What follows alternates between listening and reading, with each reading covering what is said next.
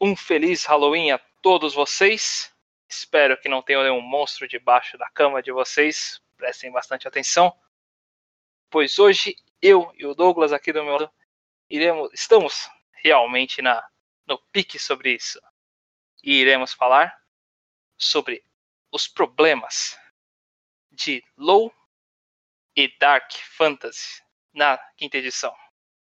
Então vamos iniciar esse podcast com, na verdade, explicações, pois não é tão normal todos saberem exatamente qual é, o que, é low ou um dark fantasy e o que isso é tão diferente de D&D.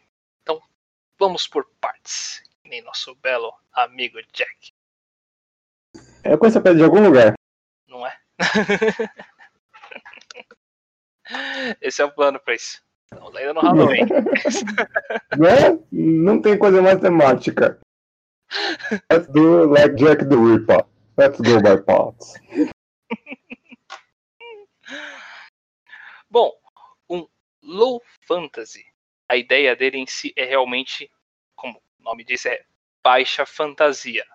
Não é nenhuma fantasia, mas é algo realmente que a magia em si não é tão alta ou presente é um universo onde você pode dizer que você vai num, numa pequena vila ou um reino pequeno, o máximo que tem lá é um mago e um clérigo. É algo onde a magia não está tão constante. As pessoas, apesar de ter tantas bestas e criaturas em volta todo aquele universo, formações e outros tipos de coisas, é algo que os jogadores têm que trabalhar mais para chegar ali mas isso não impede também que o mestre consiga criar bestas que têm muito acesso à magia por virem de outros planos. Mas isso já. Ou, né? Ou, ou, ou usar táticas de batalha reais para criar uma dificuldade que seria igual ou até maior do, do que magia. A magia é meio que um atalho para muita coisa. Total. É, escuridão. Você pode usar várias bombas de fumaça a bola de fogo, um ciclo ali de, com óleo, e aí você começa, a gente começa a ter outra, outro tipo uh, de jogo. Então, o, o legal do, do, do, Low Fantasy é que, assim, tem, tem vários níveis de Low Fantasy, né? Tem o No Fantasy total. Uh, que, assim, não somente o mundo tem a, a raro acesso à magia, mas os jogadores também têm pouco acesso à magia. Então isso, isso então não cria esse conflito aí, tipo, os jogadores são mega e os e o mundo não. Tem que ter um, tem que ter um balanço aí, senão você, não é que perde a diversão, perde nada, mas perde um pouco aí do, do sentido desse, desse, desse low fantasy. Querendo ou não, muitas das mídias que nós vimos no, no, no dia, nos dias de hoje assim, tipo, pra Senhor dos Anéis, em certo ponto, é low fantasy. Tipo, Senhor dos Anéis. Um anel mágico na equipe inteira. Uh, tirando Gandalf, que é uma. É um bicho à parte e tal, mas não usa os poderes dele, mas, tipo, é um, quatro hobbits, uh, dois humanos, um elfo e um anão. Mas exatamente, é do, mesmo no Senhor dos Anéis, dá pra se entender, se for no contexto histórico, o Gandalf nem chega a ser parte da party, ele aparece em momentos específicos para literalmente salvar a galera toda. Pode dizer que ele é o, é, é o mestre dos magos da coisa toda. É, é assim, é, é, difícil falar que Senhor dos Anéis é low fantasy total. Porque quem conhece ali um pouco, mas não conheço tanto sobre Senhor dos Anéis quanto deveria. Conheço um pouco. Mas você vê que, tipo, Silmarillion e tal. E, e tem uma, uma pega da high fantasy em alguns momentos, quando fala dos elfos, uh, dos antigos, tal, pessoal que tipo, o início dos Balrogs, os Mega Dragões que tinham. Mas quando a gente fala de Senhor dos Anéis, a época do que acontece nos livros, você vê que é uma sociedade bem mais, mais bem, bem mais pé no chão. E é onde a gente pode se basear e tipo, e esse é tipo um bem, bem low fantasy, tipo, a equipe tem um anel mágico e depois o Aragorn ganha uma espada mágica, mais um, sabe? Por assim dizer. É, é a epidemia, é, é, o máximo, a epidemia, tipo, desculpa, é o, é o apex, né, de um, de um low fantasy aquilo. Não é? Então, se vocês estão entrando numa mesa low fantasy, já entendam isso. Vocês dificilmente vão ter sua arma mais um, pelo menos levels iniciais. Lá pelo level 7, se o mestre quiser, você começa a ter uma dessa.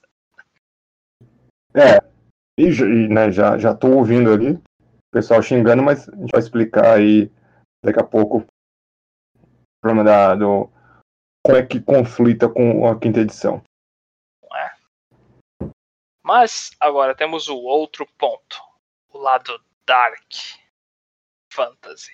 Esse já é um termo que, se você traduzindo por si só, o pessoal pode pensar em muitas, muitas formas diferentes de imaginar. Então vamos explicar mais corretamente. Em si, o contexto do Dark é o mundo estar em uma era negra, estar em situações difíceis, precariedade problemas maiores, algo realmente como se o lado negro já estivesse quase que na vitória do mundo como um todo, deixando os jogadores em uma situação bem menor, algo com menos literalmente com menos auxílios, o pessoal todo todo mundo ali realmente já é, não consegue confiar em ninguém, são situações complexas.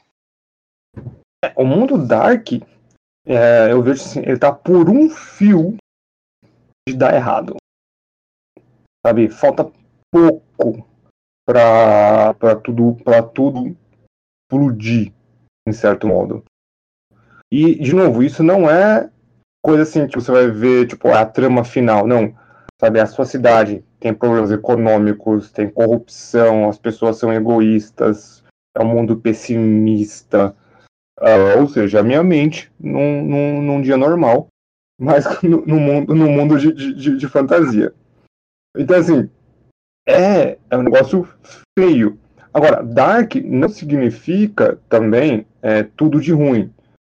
Você pode ter uma, você pode ter uma, uma cidade semi-funcional, é, sem problemas com racismo, sem problemas com sexismo, sem problemas com um monte de coisa. O negócio é que tipo, a sociedade está a ponto do colapso. Isso é dark, no meu ver. É você fala assim, a esperança tá por um único fio. A próxima derrota, ou sabe, se, se alguma coisa não acontecer, o mundo vai se enfiar num buraco. É, é essa a ideia do, do Dark.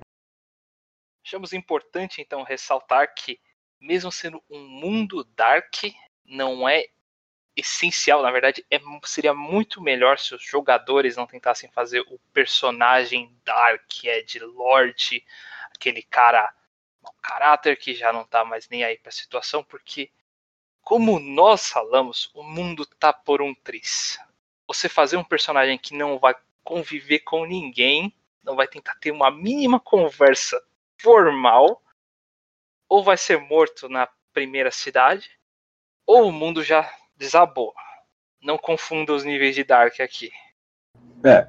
Eu, eu como, como alguém que gosta de jogar e narrar uh, um jogo Dark, assim, o Edgelord, o problema do Edgelord são, são vários, mas nesse caso, tipo assim, para mais nesse mundo específico, um, você não vai ganhar nada com isso. Você não tem muito o que fazer nessa vantagem. Né? Na verdade, o Edgelord é um tipo de jogador. Eu consigo digo assim, passar um pano ou compreender a maioria dos tipos de jogadores de D&D ou de RPG no geral. Já, já joguei com vários tipos. Só tem dois tipos que eu não consigo passar um pano, que é o Ed Lord e o Insano. Esses dois eu fico, eu não consigo ver muitas vantagens nesses dois. Posso estar completamente errado. Né? Estou aberto a ideias que falam, não, Douglas, realmente tem um jeito legal de fazer nunca vi sendo posto, colocado em prática de um jeito interessante. Então, até que me provem o contrário, são dois personagens que no momento eu não consigo passar, tipo, a passada de pano legal. Power player, passivo, atores, todo tipo de jogador, eu falo, tem ponto legal nesses caras. O Ed Lord não é um deles. Sabe? Ah, eu não vou com um grupo. Caraca, o grupo inteiro tá junto, só falta você. Uh, ah, tem uma espada mais um. E o cara usa daga. Ah, vou pegar a espada pra mim. Você não usa espada, sabe? Mas tem um guerreiro no grupo que adora uma espada.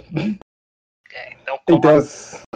como as coisas são muito limitadas, não faça esse tipo de personagem mesmo.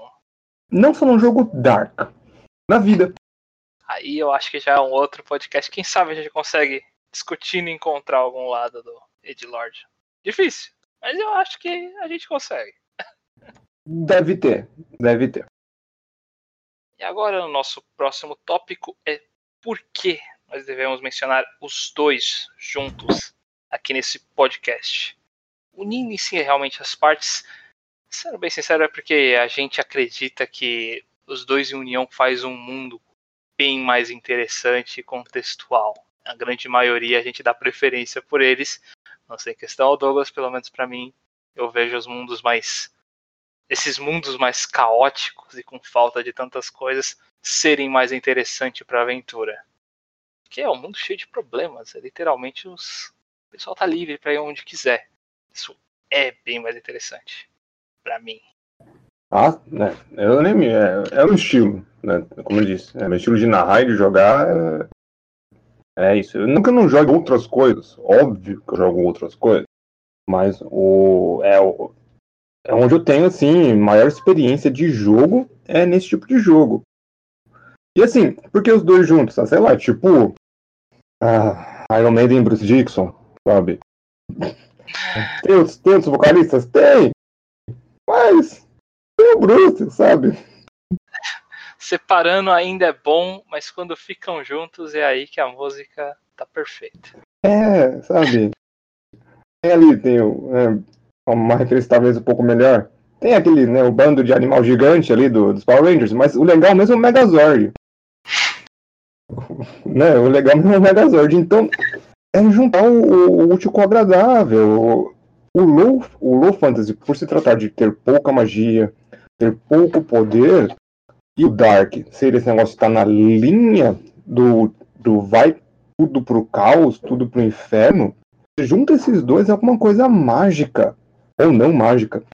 Tem um mundo inteiro totalmente caótico, você pode trabalhar muita coisa em, em cima disso tudo.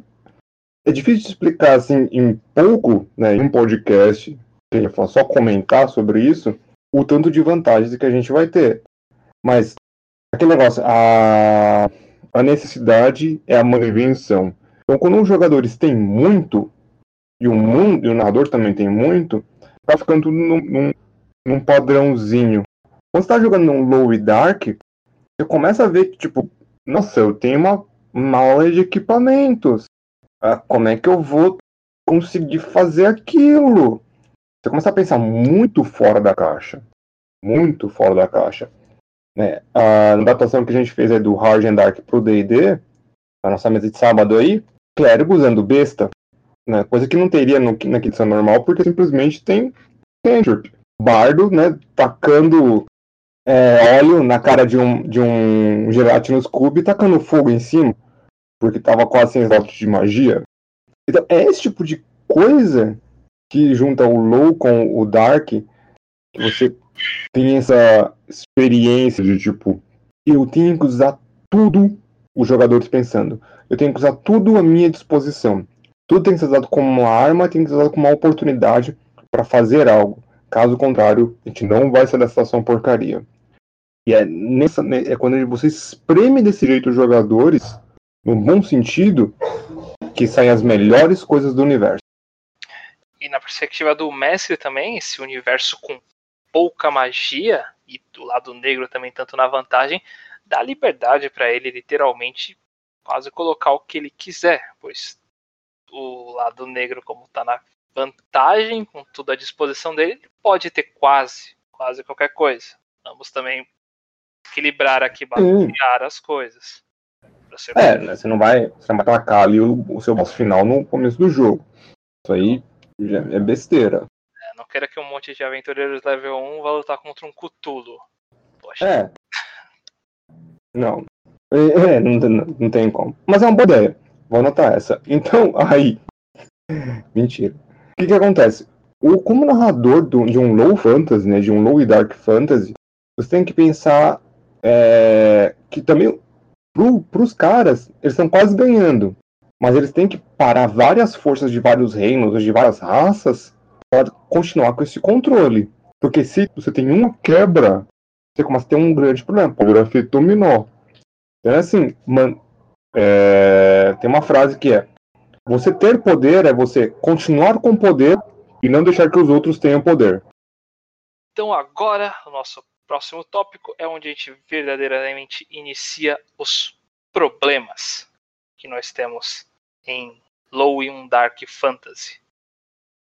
Pois, em si, o maior problema realmente é quando um mestre ou os jogadores acabam dizendo no meu mundo não pode. Esse, na minha opinião, é o maior problema de todos.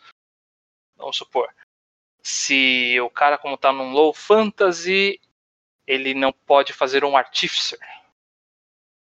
Essa é uma visão até que muito comum. Pensa que é um universo medieval, não tem como ter tecnologia o bastante para esse tipo de pessoa, não tem como ter esse tipo de acesso a essas coisas. É literalmente impossível pro cara. Entenda de onde isso vem? Nem sempre eu concordo. Nesse caso específico, por ser uma classe, eu acho até hediondo o pensamento, mas. Minha opinião. Eu também entendo da onde vem esse pensamento.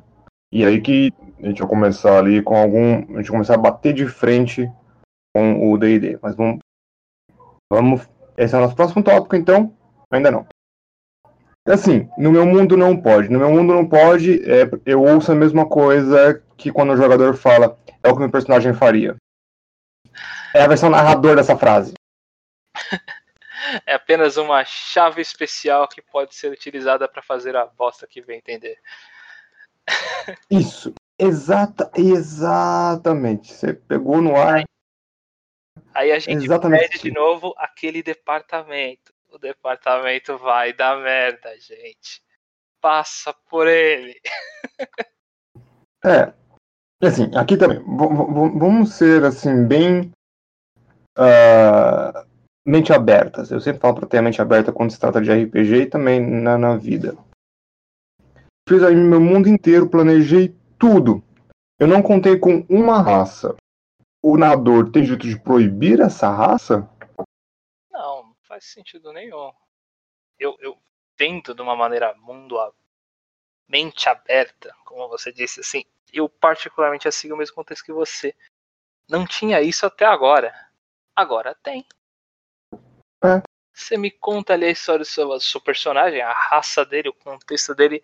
Eu mesmo faço, faria a minha pesquisa sobre eles e montaria toda a cidade daquele lá na, numa parte em branco do mundo.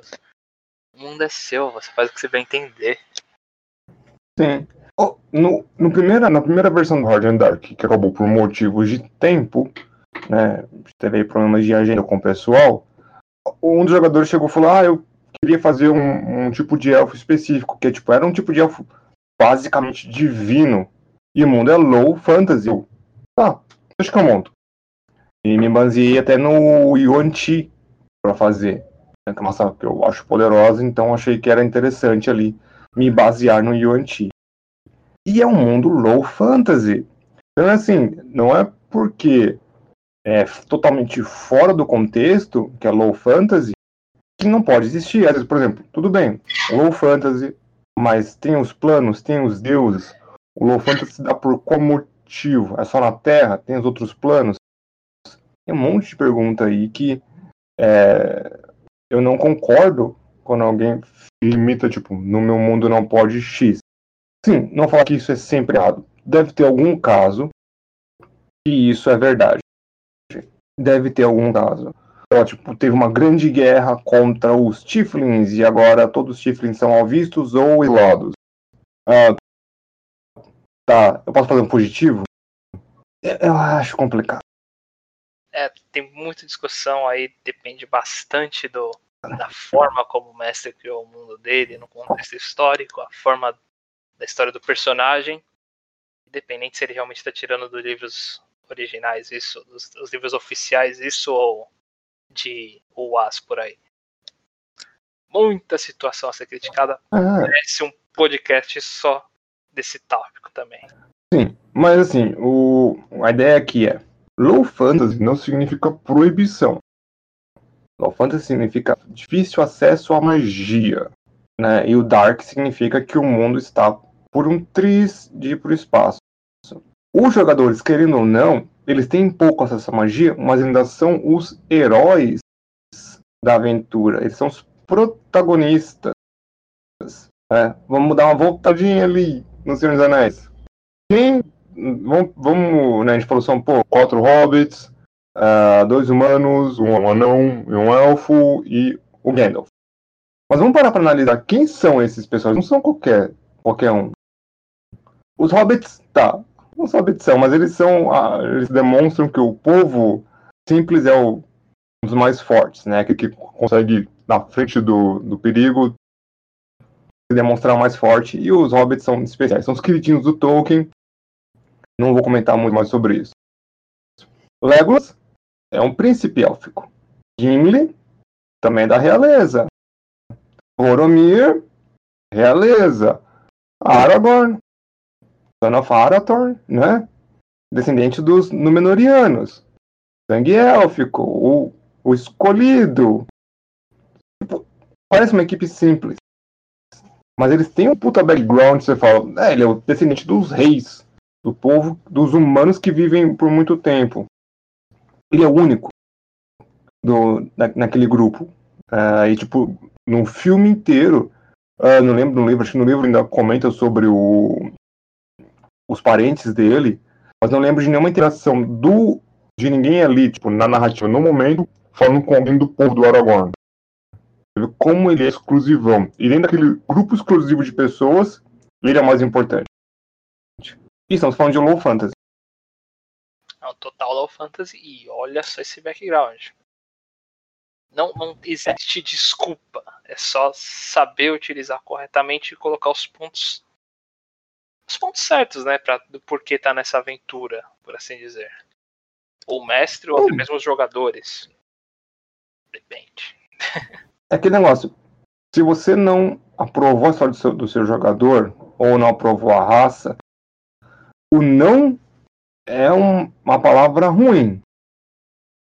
Você pode falar, hum, não, mas se você mudar isso, se você mudar aquilo, você, você abriria a mão de X, né, de alguma coisa, sei lá, você tem alguma ali, alguma coisa ali, você abriria a mão de tal coisa da sua ficha para pegar essa raça, te deixa tudo, tudo ali que você quer usar, mas essa coisinha que você não pode pegar.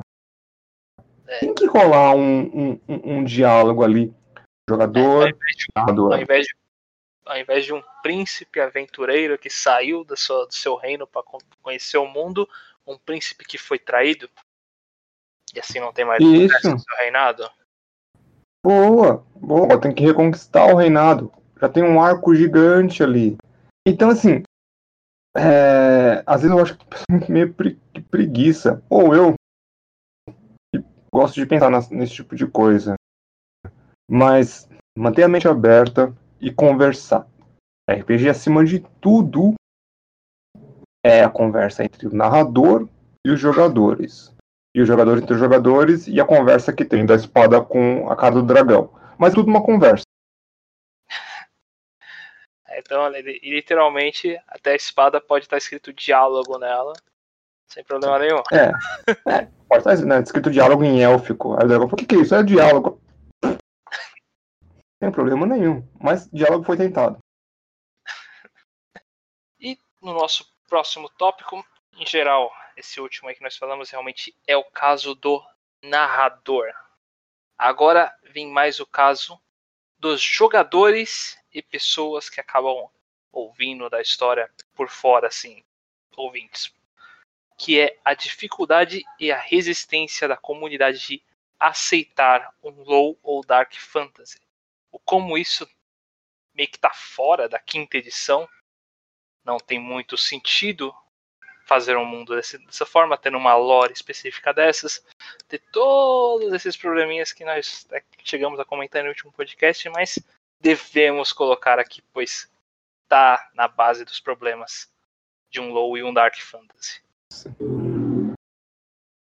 Sim, o, a comunidade do D&D no Brasil hoje em dia, uh, tem duas frases que eu, uma frase que eu ouço muito, que é não dá para adaptar em D&D. Nossa. Ah, eu discordo um milhão de vezes dessa frase. não existe nada que não dá pra adaptar em um RPG. Nada. Com, com um pouco de criatividade, trabalho, carinho, gosto, dá pra fazer muita coisa. E tenho certeza que não, para você que não tá nos ouvindo, tenho certeza que você tem uma ideia totalmente maluca, que nem que a comunidade inteira te xingou. Se você procurar jogadores, você vai achar gente que tem uma ideia parecida com a sua. Tem gente que gosta das mesmas coisas que você vai procurar é, jogar com você. Uh, então, assim, a, uma coisa que foi altamente criticado no, nas minhas modificações, várias coisas entre elas, né? Mas é aquele negócio, eu, eu faço esse tipo de jogo para quem gosta desse tipo de jogo. Não quero agradar as massas, quero agradar um, um tipo de público específico para jogar esse tipo de jogo. Que é limitar os truques. Eu acho que no mundo low fantasy, tipo, magia à vontade é uma coisa que uh, melhor não. E ter uh, as death saves, né, as death saves ali que cai uma vez, marca, se cair de novo já começa com aquilo marcado. E amanhã, amanhã cada um com seus problemas. E assim, uh, tem gente que leu aquilo como tipo, ah, então você quer matar os jogadores? Não, não quero matar meus jogadores. Eu quero proporcionar uma experiência diferente. Ah, então por que você não usa sistema tal, usa sistema tal, sistema X, Y? O D&D quinta edição é um sistema muito bom. É, é simples, é fácil, e com um pouco de imaginação dá pra criar muita coisa em cima. Esse é o motivo que eu jogo D&D. O quinta edição, pelo menos. Que é um jogo simples. Simples, lembrando que simples não é igual a ruim. O D&D ele é simples e bom. Simples e prático, eu chamaria. Esse é o grande Concordo. Ponto, a praticidade para você. Ao contrário da terceira edição, você não solta 15 dados para um ataque. Ô, oh, saudade. é, quando vem números bons é bem interessante, mas... Vamos dizer que aqui na quinta edição você solta cinco dados em um turno. Olhe lá. Depende também da classe. Dá para chegar muito mais do que especialmente em levels altos, mas isso é uma outra história. É a simplicidade e a praticidade deles são pontos muito positivos que deveriam ser mais relevados e relevantes em outros jogos, sim. Facilidade para se jogar não é um ponto negativo. Nunca será. Não. E, e aí já vejo gente falando, ah, tudo bem, num jogo low fantasy, tal, tal, não, não. E sobre a CR e a Bounded Accuracy? Bem, você realmente acha que essas duas coisas funcionam 100%, uh, ah, aí já não é um problema tão meu. Porque são sistemas que na base eles são lindos, eu gosto deles, são legais, mas eles não são perfeitos. E se você quiser mexer na Bounded Accuracy ou na CR, é só você falar, tudo bem, meus jogadores não têm acesso a uma arma mágica, então eu vou diminuir a CA do meu bicho. Nossa, você viu quanto trabalho eu tive? Nem me diga. É, o pessoal que não, pessoal que não, não sabe aí, os últimos monstros que o pessoal da mesa de sábado tava lutando são monstros de CR2. CR2 é Dois. E de longe são criaturas com habilidades tão ridiculamente poderosas que daria para derrotar é. alguns jogadores de level 10 ali. Estão quebrados aqui, isso tá pra mim. Né, é, não, então é, é que eu escolho os bichos ali no, no dedo de vez em quando, né? O Intellect Devour, eu tava louco pra usar o Intellect Devour. Nossa, eu, eu adoro aberração. Primeiro de tudo. Segundo que é um Intellect Devour, é um cérebro com quatro patas. Não sei o que dizer contra um cérebro de quatro patas, sabe? Uh, e, tipo, ele dá um ataque por turno. Você tem que passar no teste de dificuldade, era 12 ou 13, de inteligência. E mesmo que você passasse uma 2 de 10 de dano psíquico puro, e caso você não passasse no teste, 3d6 que você diminui sua inteligência. Coisa linda. CR2. Até, até acredito aqui, passando agora pelo departamento vai dar merda um pouquinho. Bora. Que pode ter pessoas que podem discutir que por que um monstro desse estaria numa história low fantasy? Uma aberração estranha. E é engraçado. É dark. Dark é um ótimo ponto. E acho que já, já, já morreu a conversa aí no, no contexto. Mas eu gostaria de colocar esse outro ponto. Acho que serviria melhor até no tópico anterior, mas chegou agora ele. O meu personagem, o Glitch Zerai, que eu tinha feito para você numa uma próxima uma aventura que ainda não rolou, mas quem sabe um dia. Que é uma forma também de você meio que fazer uma boa história e contextualizar e colocar ela no universo low fantasy. Acho que é válido também que os Glitch Zerais, eles lutavam meio que num outro plano, um plano astral. Aí na minha história, que ele foi... Ah, o druida, lembrei. Tá. Isso, o druida. Aí eu, eu, a raça deles estavam lutando num plano astral e meio que foi expulsa e jogada aqui nesse universo. Então, mesmo que seu personagem fosse o mais importante, o mais interessante, ele tava, ele era esse, essa coisa importante num plano diferente, num contexto diferente, uhum. uma história muito mais futurista. Então não tem por que uma pessoa não aceitar uma história dessa desde que coloque esses pequenos essas nuances em si para que melhore e coloque no porquê ele está nesse universo agora. É, é você vai ser o único GIF, GIF, sabe, tipo, no continente. Todos os seus irmãos estão no, no Astral Plane. Parabéns, sabe? Simples assim. Nada. E, eu, eu, e eu acho mais legal ainda porque você é um dos únicos, dá uma, não dá uma importância negativa, mas dá tipo uma sensação do personagem ser extremamente único. Então, tipo, você jogar de humano, elfo tal, nada contra. Eu não tenho nada contra nada disso. Mas você mete ali, sei lá, eu vou jogar de GIF. Eita, sabe? Que diferente. Legal, que diferente. Uh, então tem, tem esse negócio, tipo, eu sou o único GIF aqui desse continente, desse reino inteiro. Pô, é, é, é legal. Então, assim, voltando na, na dificuldade pessoal aceitar. É, é, é complicado. É complicado o pessoal não aceitar isso, porque acho que a maioria das pessoas eram jogadores, alguns narradores, mas a maioria é jogador, como é no RPG geralmente, né? Que, vê, que gostam do, do quinta edição no, no seu ápice, que é o High Fantasy qualquer coisa que sai desse high fantasy, ou sai dessa ideia, seja ela o que for, aí já tem esse negócio de não dá pra fazer na ideia porque não é high fantasy. E qualquer modificação que você fizer no D&D quinta edição, você está indo contra né, as tábuas de Moisés, né, o, as tabelas sagradas. Então a mente fechada de muita, muitas pessoas aí é, é um problema na comunidade do quinta edição hoje em dia. E um outro problema que acaba acontecendo realmente com o low e o dark fantasy é o pessoal se perguntar em geral, ficar se questionando se isso aí pode ser divertido, porque não é o high fantasy. O povo não vai ter a, a espada mais 5 dele quando chegar no level 10. Eles não vão ser os, os super-heróis poderosos e incríveis e acreditam fiamente de que o universo provavelmente vai ser chato por não ter toda essa magia. Vai parecer um universo real. Isso é muito, muito, extremamente comum de, principalmente jogadores, pensarem dessa forma. É claro que se você estiver fazendo um, um low e um dark fantasy, como o Douglas mesmo falou, você vai estar chamando pessoas que conhecem e seguem e querem seguir uma aventura desse estilo. Pessoas que tem esse, esse andamento. Mas, de vez em quando, acaba aparecendo pessoas que não entendem e, sinceramente, não acham que isso seria divertido. O que eu posso dizer para eles é que isso claramente. Oh. pode ser divertido um low e um dark fantasy. Porque senão, porque pessoas jogariam jogos como Dark Souls ou Bloodborne? São jogos que literalmente são dessa forma também. Só que num estilo de mídia diferente ao invés da quinta edição. É. não tem nem que muito que discordar.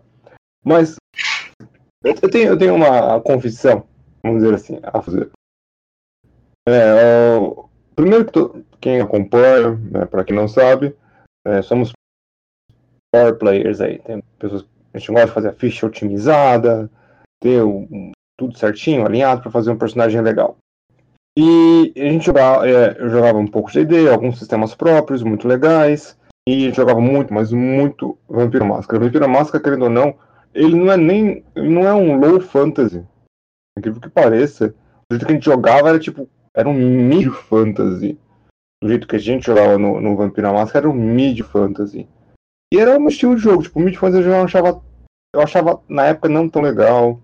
Aí depois eu comecei a jogar um pouco os 3.5, e eu falei, nossa, high fantasy, legal, tal. Então, e quando me falaram pela primeira vez sobre low fantasy, eu falei, ah, não, não, não, não vai ser legal. Foi meio que arrastado de quando eu comecei a jogar meu primeiro real. Assim, não era nem low fantasy o começo do jogo, era tipo o fundo do poço menos um. Que é no mundo das trevas se jogar de humano. É pedir para suicídio. Esse foi o nível de low fantasy que a gente começou. Aí eu peguei gosto. E a gente tinha que usar tudo na ficha. A gente Foi que a usar o cérebro na raça, né? Aí, Exatamente. A partir daquele jogo, eu falei, é, é, é isso. É exatamente isso que eu quero. É, o tipo, é o, o High Fantasy é legal, é, o Mid Fantasy é legal, o, o Horror, né? O Horror Fantasy é legal. Joguei todos eles, todos são legais. Quando eu tive esse- essa experiência de Low e Dark, eu me surpreendi com- de como eu gostei desse jogo. E é, você usa de tudo. Você usa tudo que você tem na ficha, você usa o que você não tem na ficha. Você procura por saídas totalmente aleatórias. Falei, "É, é isso que eu quero. você literalmente tem, é obrigado a pensar de formas diferentes. De novo, acho que não tem realmente uma regra de quando você deveria começar um low, dark fantasy ou se tem uma forma correta. É você jogando para você descobrir se essa é a sua vibe. E eu já adianto que se você der uma chance, é algo bem impressionante em muitos pontos.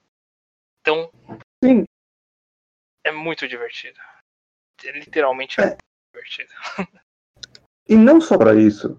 né, o, o pessoal. De novo, abre a mente. Joga DD, nada impede que você jogue Cyberpunk. Nada impede que você jogue Shadowrun. Nada impede que você jogue Call of Cthulhu. Nada impede que você jogue Wood. São experiências diferentes. Não é que você vai gostar de todos esses sistemas, que todos os sistemas são perfeitos para todas as pessoas. Mas você acaba aprendendo muito sobre algumas técnicas de narrativa e também de, de jogar, quando você usa de outros sistemas, quando você vê outros sistemas, é muito legal. Então, dele é legal? Sim, é meu jogo favorito hoje em dia? Possivelmente. Mas é o único que existe? Claro que não. Tem coisa que os outros sistemas fazem melhor? Claro que sim. Mas tem que estar aberto aí essas essa variedade de sistemas que nós temos. E quanto mais, melhor. Nada impede que você literalmente faça o seu, descubra formas diferentes e poder mesclar vários deles em um único sistema. Como eu acabei de falar, num, num Low Dark, você usando o D&D, você tem como colocar o mundo de Bloodburn aqui dentro para jogar nos, nos seus fazer com que os seus, os seus jogadores tentem nesse mundo caótico e desesperador. Até tem um pouquinho de cultura nessa história que eu tô falando, mas Sim, é, o Bloodborne tem umas. Tem, o Bloodborne tem umas pitadas ali de. de Lovecraft, né? No geral. Sim, total. Então, o que dizer? É, é literalmente todas essas junções aí num, né, num, num universo só de uma mídia, de um jogo digital. Você agora pode colocar ele, um certo esforço seu, numa num, num jogo tabuleiro, por assim dizer. É, D&D não é um jogo de tabuleiro, De mesa. é um jogo de mesa. Como isso É que dá pra jogar no chão, mas tudo bem. Na verdade, ele também tem um jogo de tabuleiro muito interessante. Eu tenho ele. Carinho, mas fica a recomendação. Né? Feito pela Galápagos. É bem divertido se tiver amigos aí em volta. Hum, Nem, nem sou fã, né? Mas vamos lá. o caso é que, não, que se for bem feito, tanto pelo mestre quanto pelos jogadores, é claro que vai ser divertido. Só todos estarem abertos a toda essa grandiosa oportunidade e virem jogar. Quanto mais você descobrir e aprender, melhor fica. E então, literalmente já estamos terminando o nosso podcast. Só realmente gostaria de nos desculpar pois não foi tão tematizado para o Halloween, apesar de todo o nosso esforço no começo, não conseguimos referências o bastante, apesar de curtirmos o suficiente o fiado, não, tinha, não queríamos deixar ele em branco, mas não deu para fazer algo tão específico como gostaríamos. É, é a desculpa da, do jogo, né? A gente vai usar o mesmo tipo de desculpa. É é o que tinha no momento, né? Por que o chefe final é forte? Porque tem um acordo com um ser extradimensional. É, funciona. Então, né? Sim, sim. Se você quiser fazer a tematização, então coloca ele como o Jack Skellington, esse acordo, esse acordo aí, tá, tá ok. Você, você conseguiu bater uma meta, sei lá. Eu acho que você me deu uma ideia, mas tudo bem. Esse é o plano, é pra isso que eu tô aqui como narrador. né? E, e, assim, a gente gosta do low, do dark fantasy. É, é, um tipo de cenário que eu não vejo o pessoal com tanto amor assim, por vários motivos. Então é bom para dar essa explicada, falar um pouco aí sobre as vantagens e como se aproximar com a mente aberta. Então, assim, não é muito Halloween, mas tem pelo menos o nome Dark no meio. Eu devia ter dado o exemplo, né? Quando a gente tá falando de bandas, da banda Halloween. Perdi uma puta de oportunidade aí. Uh, esse ia ser bom, hein? É que assim é controverso, né? Porque o Andy Davis é um bom vocalista. Ou não. Bom, deixa o pessoal aí pesquisar e ir atrás e eles mesmos tirar as conclusões dele. É, pra quem curte Halloween, a banda tem opinião formada. Eu tenho a minha, que eu não vou falar aqui. Bom, Agradecemos, agradecemos vocês por terem ouvido todo o nosso podcast. Tenham todos um ótimo Halloween, se divirtam o suficiente. Não exagerem nos doces, dá muita cara. Fica a dica. É bom que já tem que usar máscara. Boa! Olha só, tá tudo arrumado já. Bem, não esqueçam de curtir nossa página no Facebook, nos ouvir aqui mais vezes, diretamente por esse podcast. Esperamos encontrar vocês até a próxima. Estamos sempre abrindo novas mesas. Queremos mostrar para vocês um dia também.